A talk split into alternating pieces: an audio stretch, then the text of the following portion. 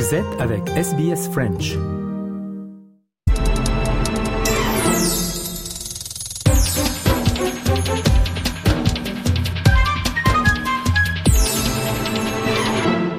Le personnage de la semaine et aujourd'hui Valentine Saboureau revient avec nous sur le parcours et le profil du président de la COP28, le sultan euh, Ahmed El Jaber, un homme dont la nomination a suscité le doute et même l'indignation des ONG euh, environnementales, mais c'était euh, sans compter ses talents d'habile négociateur. Bonjour Valentine. Bonjour, la conférence des Nations Unies sur les changements climatiques COP28 s'est terminée mercredi dernier à Dubaï après 13 jours de discussions tendues qui ont nécessité une prolongation.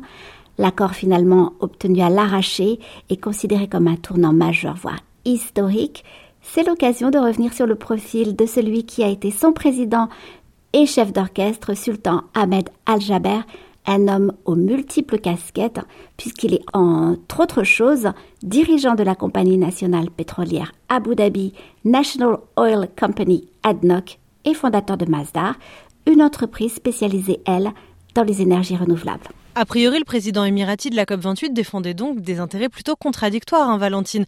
À cela s'ajoute un parcours peu ordinaire. Absolument. Né le 31 août 1973, il a 50 ans tout rond et une image publique de self-made man qui dénote en effet dans la région. Il n'est pas ici de la famille royale, ce qui est inhabituel. Il a suivi des études à l'étranger, obtenant une licence de chimie en Californie, puis un MBA à Los Angeles. Il a fini par un doctorat en économie en Angleterre.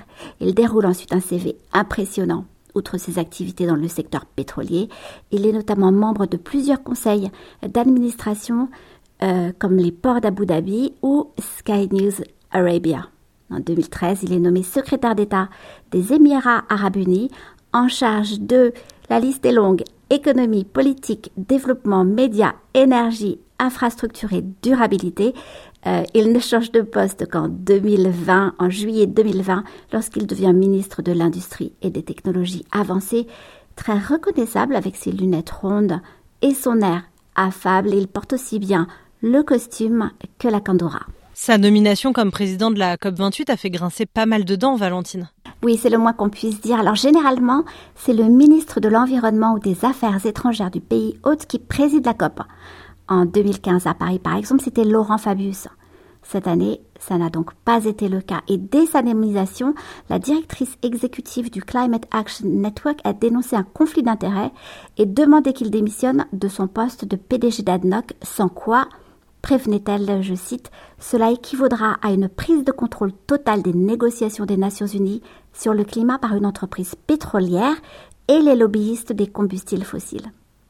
À l'opposé, l'Américain John Kerry saluait un choix formidable permettant d'avancer plus vite et à plus grande échelle.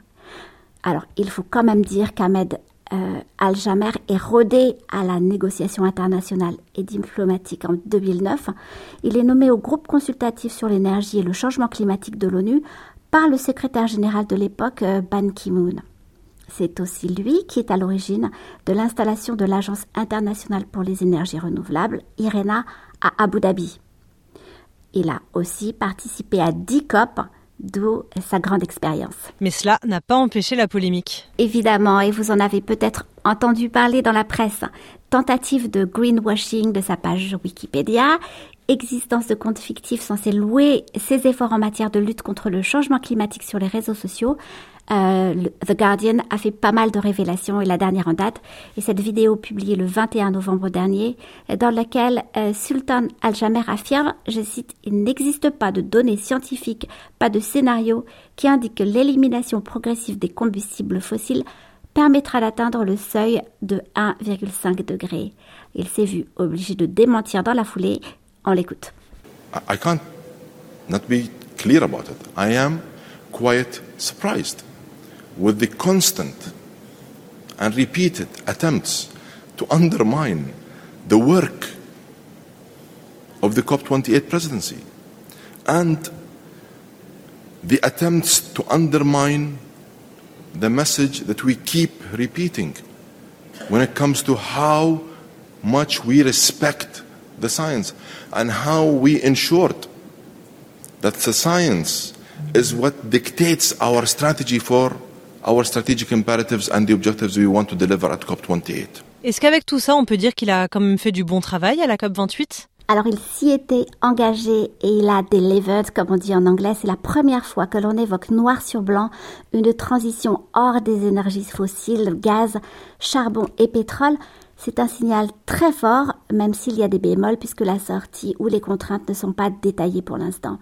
Mais c'est quand même un tour de force d'avoir réussi à faire signer près de 200 pays, dont l'Inde, la Chine ou les membres, ou les membres de l'OPEP, dont il fait lui-même partie. Par ailleurs, on peut parler du triplement de la part des énergies renouvelables ou de l'accord euh, majeur sur les pertes et dommages qui permettra d'aider les pays du Sud à faire face aux effets du changement climatique. Alors que mardi tout semblait désespéré, les négociations ont été prolongées et elles ont abouti, notamment grâce aux efforts euh, de Sultan Al-Jaber. Résultat, Thibaut Voïta, spécialiste en énergie, a admis dans le journal Le Monde si on considère qu'il a été extrêmement critiqué, encore une fois à juste titre, mais qu'il est parvenu à un résultat très positif, oui, c'est un succès.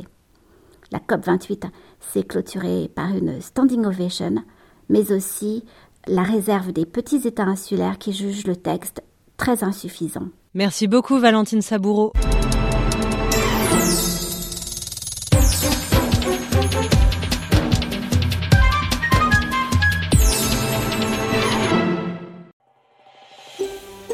Vous voulez entendre d'autres rubriques comme celle-ci?